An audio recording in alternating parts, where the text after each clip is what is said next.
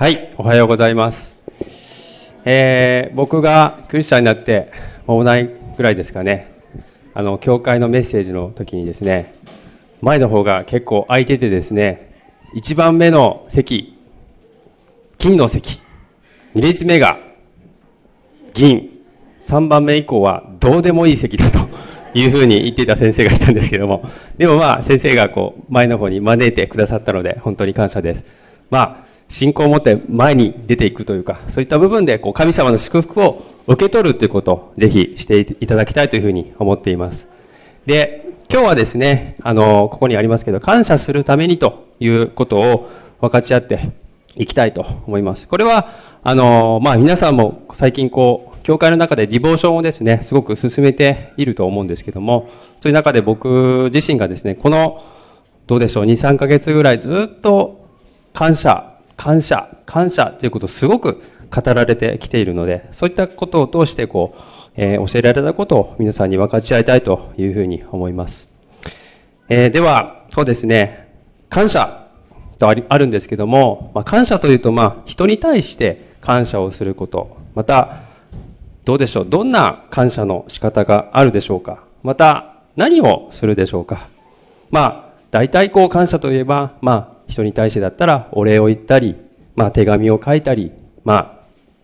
えー、ありがたいことをね、言葉かけたりとか、いろいろあると思うんです。また、えー、プレゼントをしたりとか、まあ何かこう、お手伝いをしたりといった形で、まあそれは本当にこう、神様の愛をまた表すことにつながるとも思います。また、こう、どうでしょうか？お互いにこう、感謝を表し合う。そういうことをすると、そうですね。とてもお互いにこう嬉しいと思いますし、喜ばしいことだと思います。えー、先ほども案内あったんですけども、来週は父の日ですよね。で、まあ、父の日といえば、日頃こうお世話になっているお父さんに感謝を表す日だと思います。来週もパークサイドで、そのまあ、礼拝も持たれますし、なんかちょっとしたこう催しもあると思うので、すごく楽しみなんですけども、えー、僕の知り合いの、まあ、教会、まあ牧師のその教会でですね、毎年恒例なんですけども、毎年こう、バーベキューをするそうです。で、まあ、バーベキュー。あのー、父の日はだいたい6月です。6月といえば、毎年雨が降るそうです。それでもやるそうです。そして、なんとですね、その教会で感謝なことにですね、このバーベキューを準備するのは、なんと、教会のお父さん方がするそうです。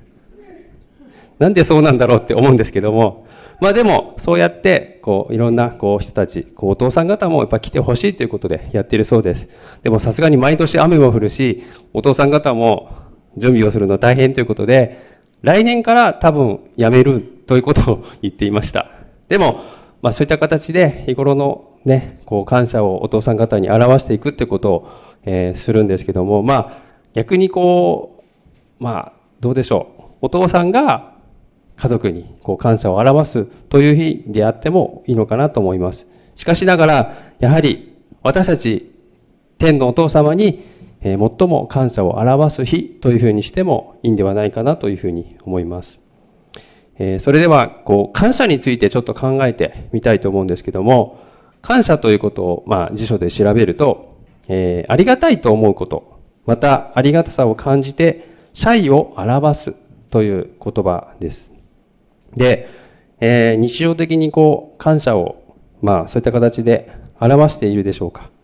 必ず、まあ、感謝を表すならば、まあ、誰かに対してとか、人に対してとか、まあ、そういう感謝を表す対象があると思います。こう、自分が、こう、神様に感謝をまた表していくということもまた、えー、していく必要があるというふうに思います。自分が、こう、生まれてきたこと、また生かされていること、また自分たちを産んでくれた、自分を産んでくれた両親、また自分の家族、そういったものにまた感謝を表すということがあると思います。で、自分のね、愛する妻、最も感謝すべき人だと思います。えー、2日前にですね、あの、妻の誕生日があったんです。で、感謝を表して、えー、お祝いをしたんですけども、まあ、何をしたかと言いますと、あの、まあ、自分がですね、あの、ここで言っていいのかよくわかんないんですけど あの、まあ、あの、なんていうかな、こう、まあ、それなりに料理するの好きなんですね。最近ちょっとハマってるのは、こう、お魚を買ってきて、さばいて刺身にしたりするのがすごく好きなんですね。で、さらにちょっと頑張ってですね、なんと、さばいたお刺身をですね、握り寿司にしてですね、家族に振る舞ってですね、少し、あすあのすすごくね、こう楽しいというか嬉しい時間を過ごして、こう感謝を表すことができました。まあ、ただそれなんです、だけなんですけど、はい。まあそういった形でね、いろんな形でこう感謝を表すということがあると思います。まあ、ご主人に対して、また仕事に対して、また学校、人間関係、また教会とか、また、えー、信仰生活、自分の趣味であったり、感謝することっていうのはいろいろあると思います。聖書ではですね、この感謝という言葉は、えー、旧約聖書、新約聖書、調べると153箇所出てくるんですね。感謝という言葉。で、旧約聖書は83回。で、旧、えー、新約聖書は68回ということです。で、えー、まあ、例えば感謝を捧げてとか、感謝の生贄を捧げるとか、あと感謝しますとか、感謝しなさいとか、そういった言葉がいろいろあります。で、今日は、えー、コロサイの2章の7節のところから、その感謝ということについて考えていきたいと思います。まあ、感謝のところいろいろあるんですけども、今日はここだけにちょっとフォーカスしたいと思います。次お願いします。えー、聖書を開ける方は、えー、開いてもらっていいでしょうか。えー、コロサイの2章の7節です。はい。では、えー、読みましょうか、一緒に。えー、3、はい。キリストの中に根出し、また立てられ、また教えられた通り、信仰を固くし、溢れるばかり感謝しなさい。はい。ありがとうございます。これは新海訳の言葉なんですけども、リビングバイブルだと、このような言葉になります。キリスト様が成し遂げてくださったすべてに感謝し、喜びに溢れて生活しなさいという言葉になります。少しちょっとわかりやすくなるかなと思うんですけども、えー、まあ、感謝と喜びに満ちたね、歩みをするっていうこと、どうでしょうか？したいなというふうに思うと思います。で、こちらではこう、溢れるばかり感謝しなさいというふうにあります。えー、皆さんよく知ってるその第、えっ、ー、と、第一テサロニキの5章の16節のところにありますよね。いつも喜んでいなさい。絶えず祈りなさい。すべてのことに感謝しなさいという言葉があります。まあ、どちらも感謝しなさいという言葉で、命令形になっているんですね。ちょっと命令と聞くとですね、ちょっとなんかこう、拒絶したいなっていうふうに思うかもしれません。しかし、でもこれは強制というのではなく、神様の見心であって、また神様の願いであるということをぜひ覚えておいてほしいというふうに思います。私たちが感謝、また喜びに満たされるということ、私たちが感謝と喜びに満たされるということは、神様が共に喜んでくださる。その感謝を喜んで受け取ってくださるっていうことをぜひ覚えておいてほしいと思います。それは本当に神様が私たちを愛しているからこそ、本当に私たちが喜びと感謝で満ち溢れるということを本当に心から願っているということです。キリスト様が成し遂げてくださったすべてに感謝し、喜びに溢れて生活しなさいとあります。すべてに感謝を表すことは、えー、喜びに溢れた生活につながるということです。また逆に、喜びに満たされているということは、感謝の心でいっぱいであるということだと思います。そのためには、いつも共にいてくださり、すべてのことを働きかけてくださるイエス様に感謝するということがとても鍵になってくると思います。えー、コロサイの2章の6節ですね。さっき読んだ前のところにこういう言葉があります。えー、あなた方はこのように主キリストイエスを受けたのですから、彼にあって歩みなさいとあります。キリストともに、キリストと共に歩むことがとっても大事でありますよって。イエス様と共に歩みなさいと言っています。イエス様を本当に心に受け入れたならばえ、感謝に満ちた生活がまた逆にこう約束されているんですよということを考えられると思います。また、えー、イエス様を受け入れたならば、えー、受け入れる、まあ、イエス様を心に信じるということですね。えー、また、喜びと感謝、そういったことを行っていくことができるっていうことですね。で、今日はこのことを覚えてですね、えー、感謝を表すための3つの必要ということで、この2章の7節のところを中心に見ていきたいと思うんですけども、えー、まず、えー、1番目ですね。えー、まず、御言葉の、えー、キリストの中に出だしという言葉がありますね。そこを、えー、集中に見たいと思います。これは、えー、まあ、これはですね、僕がこう、ディボーションしていく中で、ある意味こう、教えられたことなんですけども、えー、これはキリスト、イエス様とのつながりを深くする必要がまずあるのではないかというふうに思います。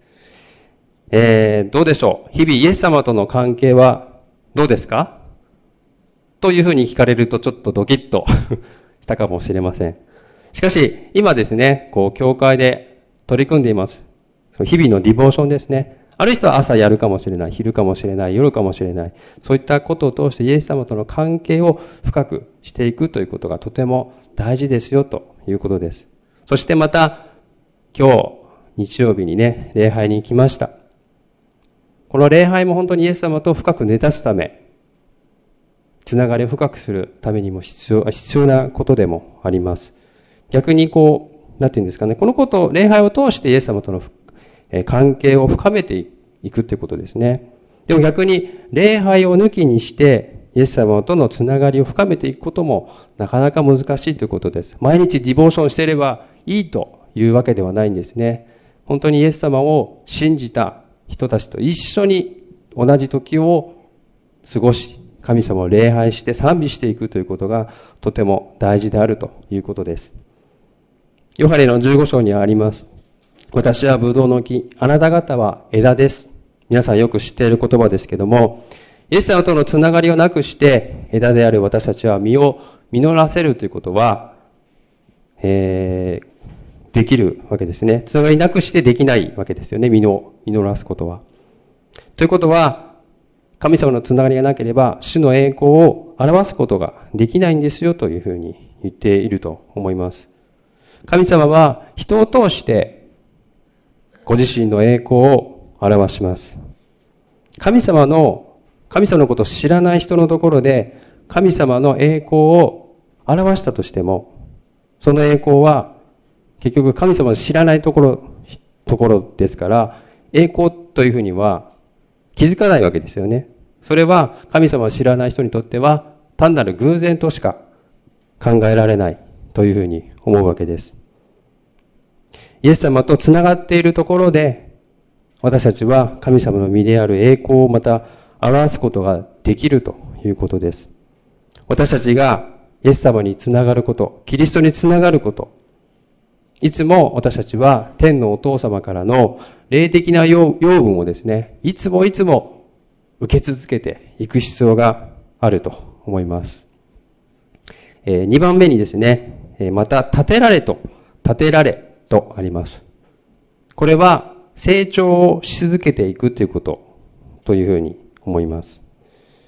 私たちはキリストの十字架によってですね、罪許され、生まれ変わったわけですよね。それを信じることで生まれ変わったわけです。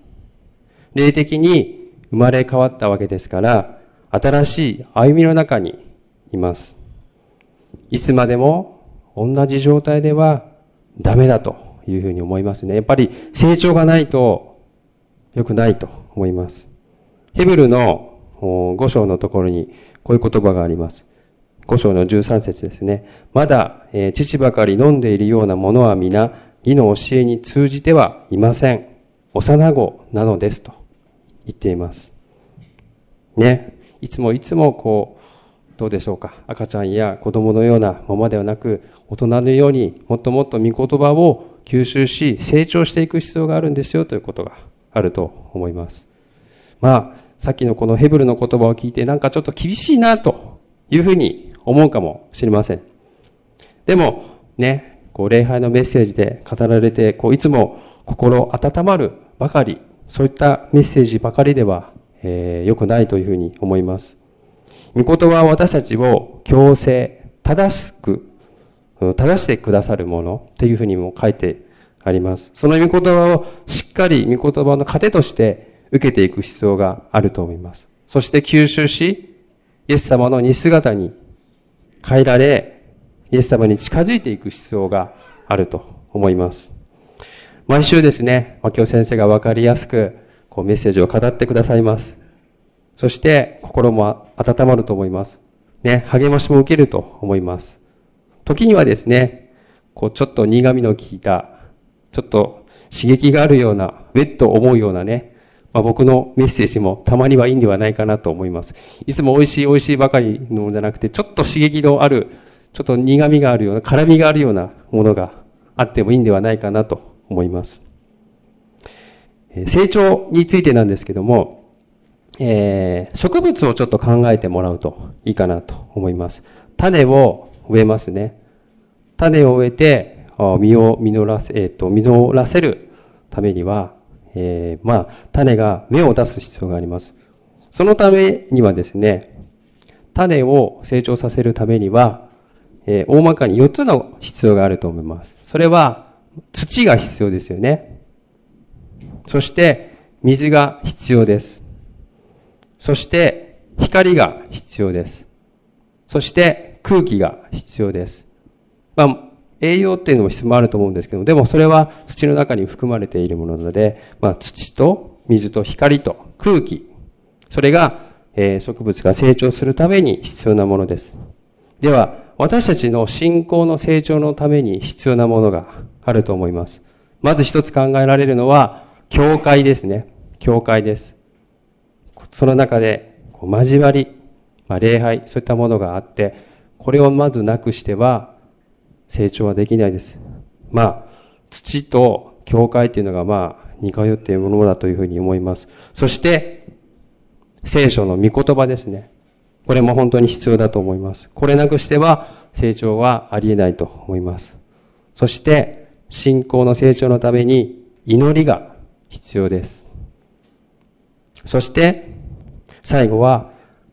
適応ですね。アクションですね。日々私たちが神様から示されるそういった適応を実際にやっていくっていうこと。この4つを、4つのステップを持って私たちは霊的に成長していくと思います。私たちがこう霊的に成長していくこと、それによって私たちのまた感謝がより溢れてくるものだと思います。で、三つ目、えー、教えられた通り信仰を固くしとあります。これは、え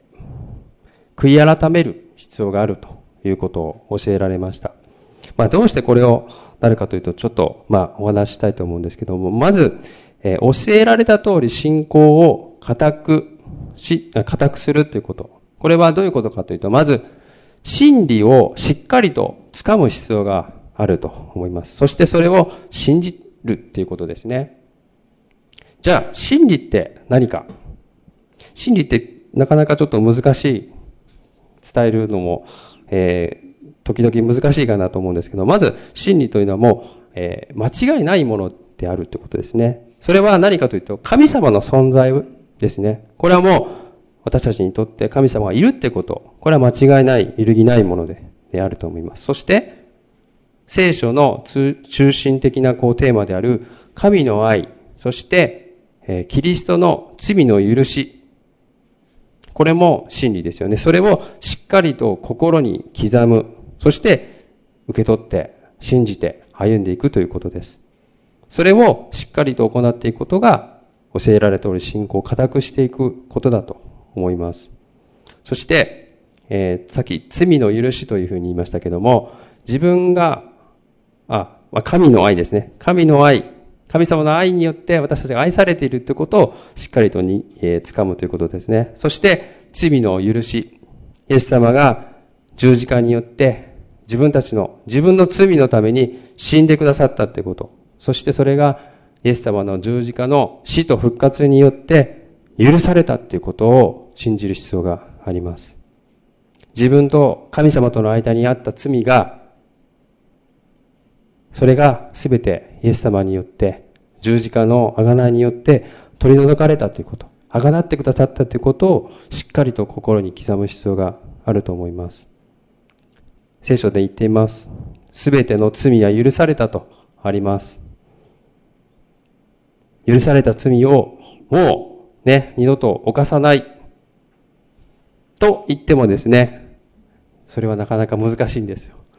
ね、やっぱり人間なので、どうしても罪を犯してしまうわけですね。これは仕方ないと思います。でもね、やっぱり神様は完璧です。でも人間は不完全ですから、どうしてもまた、まあ、同じ罪、失敗、繰り返してしまうことがあると思います。ね。反省はこうするけど、なかなかこう正すことができないということがよくあると思います。同じ過ちを繰り返してしまうということがあると思います。だからこそ神様がいるっていうことです。以前、こう僕メッセージの中でちょっと分かち合ったと思うんですけども、こうタバコがやめられなかったっていう話をしたと思います。ね。こう神様中心でなく、神様以外のものに依存しているってこと。これは自分にとって神様との関係の中で罪であるというふうに分かっているんです。でもなかなかやめられないんです。依存してしまっているんです。ね。こう、タバコに火をつけて、こう消して、その後、その後のたんびにですね、あ、またやっちゃったって反省するんですけども、でも、だいぶ時間が経ってまた同じことを何度も何度も繰り返してしまうんですね。まあ似たような話がもしかしてあるかもしれないんですけども、こう、悔いてもですね、また祈ってもですね、また繰り返してしまうっていう。なかなか抜け出せなかったんですね。もう本当に自分の力では無理っていうことを本当にこう認める必要があると思います。自分自身もそうしました。そして神様の見舞いにへり下っていくってこと。そして本当の悔い改めに導かれていた時にやめることができました。昔あったと思います。反省だけなら何とかでもできるっていうのが。ね。私たちはイエス様を心に受け入れ、そして、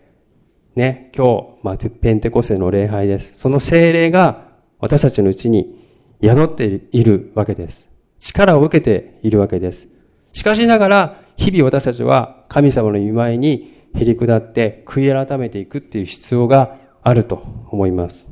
ね。私はイエス様を信じてるから。ね。洗礼受けたから大丈夫。そんなことないんですよ。いつもいつもへり下り、悔い改め、罪をまた認め告白していく必要があると思います。それこそが本当に真理に固く立って歩んでいくことだというふうに思います。日々悔い改め、キリストの似姿に変えられていくということ。天地創造の時に作られた元の人間の姿に戻っていくということ。それは本当に神様が望んでおられることであるというふうに思います。えー、悔い改め。まあ何回も繰り返したんですけど、ちょっとわからないかもしれないので、ちょっと説明をしますけど、これは神様の元に帰るっていうことです。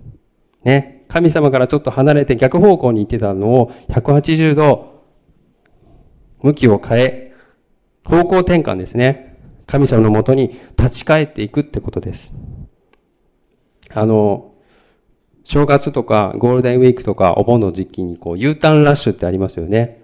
こう旅行とかこう帰省してそこからまた自分たちの家のところにこう帰っていく中でそういう渋滞とか混雑とかあります。僕ね、これ大嫌いなんですよ。だから、そういう時期はほとんど動かないことに心がけているんですけども、でも、この U ターンラッシュ、神様の元に帰る霊的な U ターンラッシュっていうのをぜひ見たい、体験したいというふうにいるんですね。まあ、天国の思いはとても狭きもんだとえ、言われていますけども。でも、その天国へ行く道に多くの魂が救われてですね、こう、ラッシュがあったりしたらすごくいいなというふうに思って、えー、期待しているところです。で、悔い改めることに戻るんですけども、その悔い改めることは、えー、簡単にこう3つの流れでできると思います。ぜひ、あの、覚えてほしいなと思うんですね。どういうふうに悔い改めていったらいいか。まず、同意。これどういうことかというと、えー、聖霊様に自分の心を探っていただきます。そして、示された罪をですね、告白するんですね。そして、神様に謝る。ごめんなさい。こういう罪を犯してしまいましたって。人が、こう、あなたこんな罪を犯してるね。そういうことはダメです。人を裁いてしまうことになります。神様と人間、あ、神様と人間の自分との間の中で、聖霊様を通して示されること、それを告白すればいいんです。そして、動員の後に、こう感謝。これはどういうことかというと、イエス様の十字架の死と復活によって、その罪が、告白した罪が許されるということ。それを感謝しましょう。告白する罪は全て許されるとあります。私たちを洗い清めてくださるとあります。全てをきれいにしてくださるとあります。そして、同意感謝、そして悔い改めるということ。自分の力ではなく、全知全能のイエス様の道からによって、その罪を繰り返さないように祈るということです。自分で、もう罪を犯しませんって、まあ言ったとしても、罪を犯してしまっているわけですから、やっぱり人間ですからさっきも言った通り、やっぱりまた繰り返してしまうということがあると思います。それもいいんですけども、ただ、神様によってそれがもう罪を犯さないということ、それを求めていくということがとても大事だと思います。悔い改めるには、同意と感謝と悔い改めという流れ。これは実は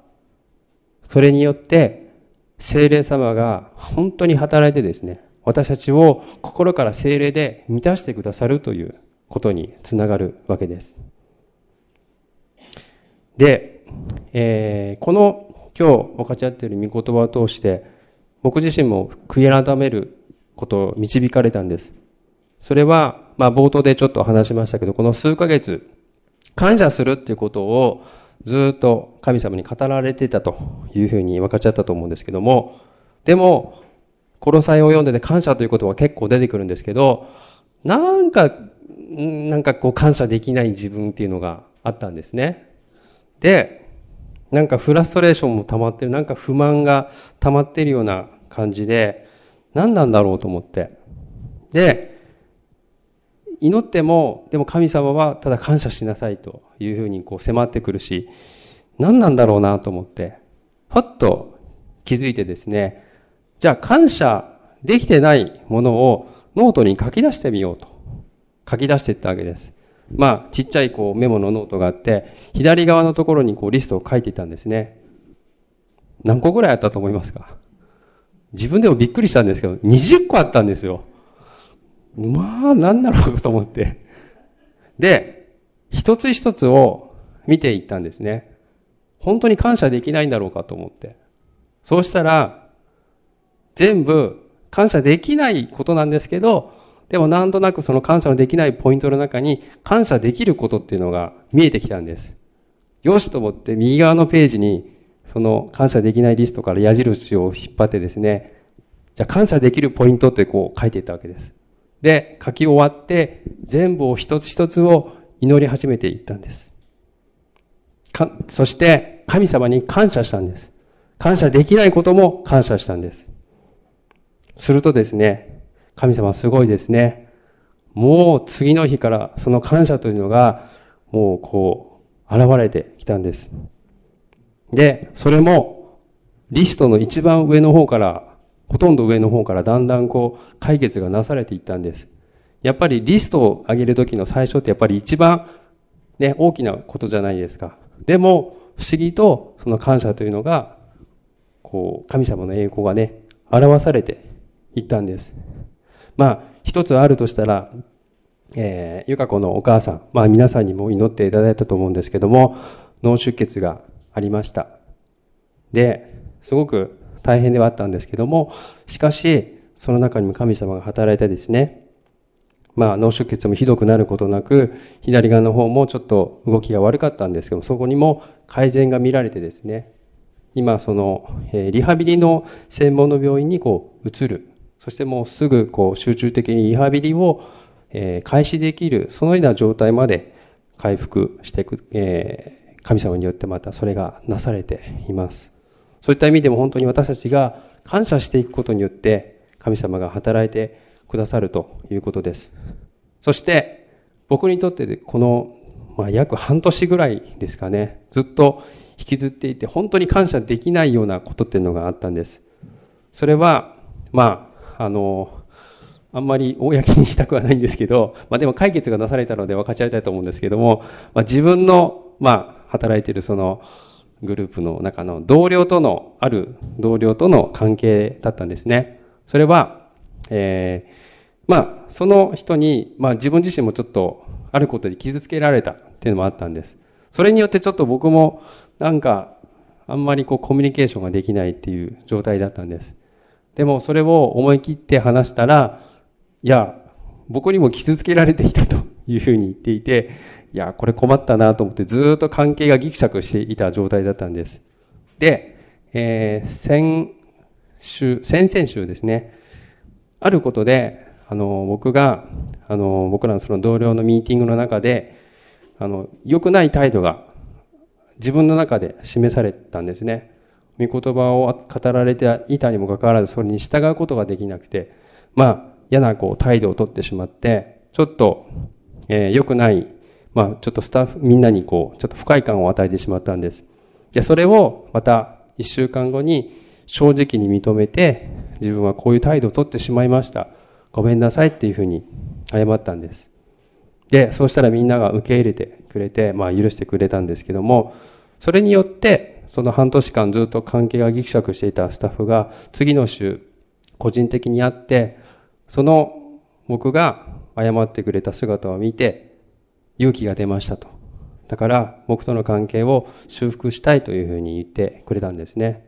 この半年間感じていたことをいろいろ分かち合って、互いにまた認め合って、また改めて僕自身も彼女にとった態度をまた謝ることができ、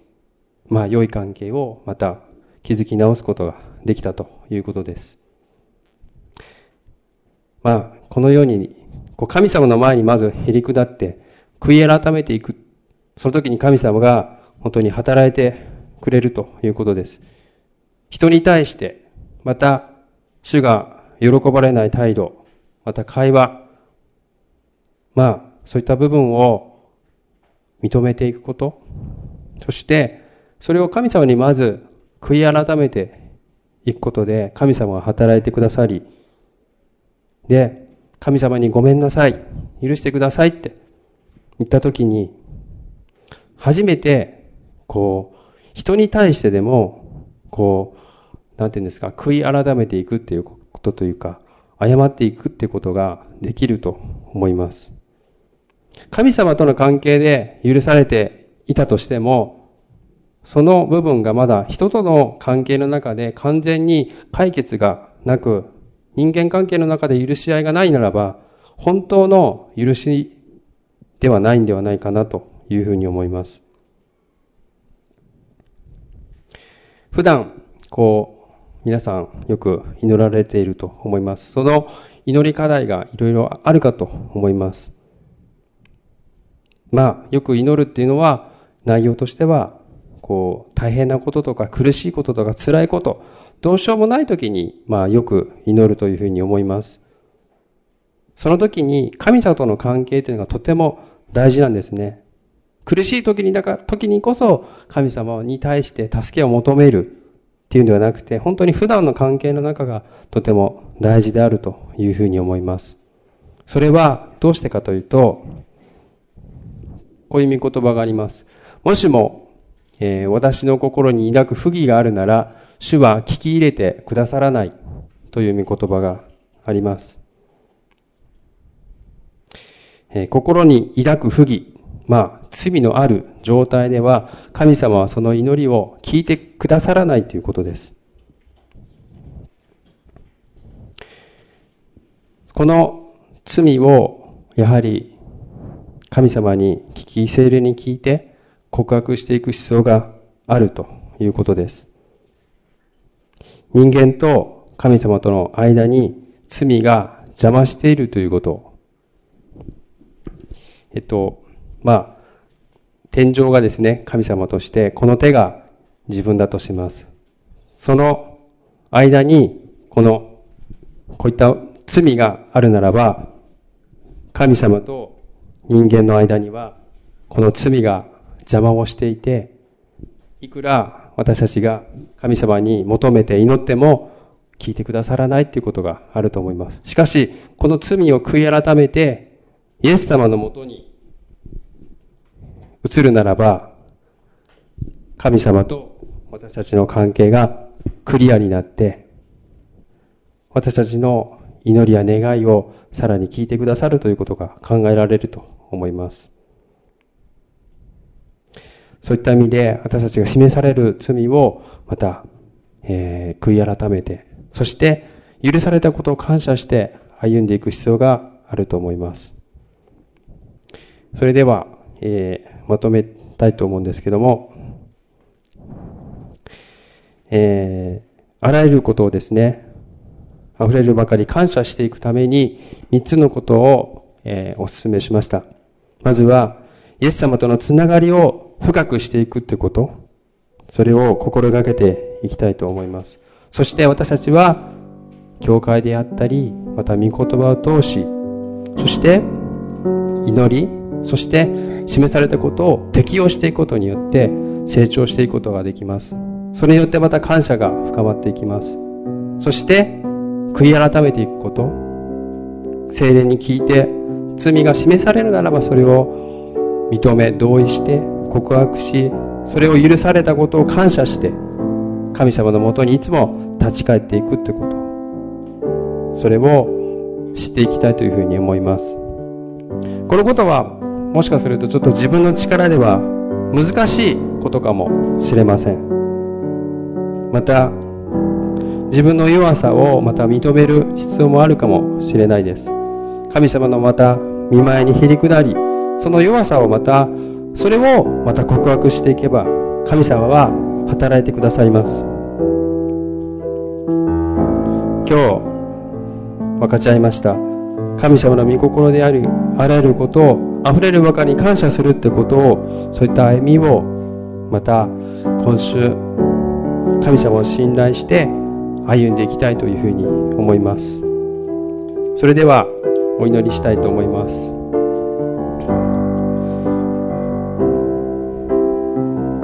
神様ありがとうございます。私たちの存在また生きていることまた周りの環境その全てが本当にあなたによって恵まれていることをありがとうございます。そして私たちが本当にあなたによって歩めること共にいてくださること当にありがとうございます。神様日々私たちはもっともっとあなたと深くつながって歩むことができるようにまたあなたによって精霊の力によって成長し続けていくことができるようにどうぞ助けてください。どうかまた私たちの犯してしまうこと罪また自分では本当に意図してなくても犯してしまう罪それは全てを全てを精霊によって示されてそれを認めて日々悔い改めてあなたに立ち返っていくことができるようにどうぞ助けてください。自分の力ではできないこと多くあります。でも共にいてくださるイエス様精霊の力によってそれを受け取って信じて歩んでいくことができるように助けてください。全てを感謝し愛するイエス様の皆によってお祈りいたします。アーメン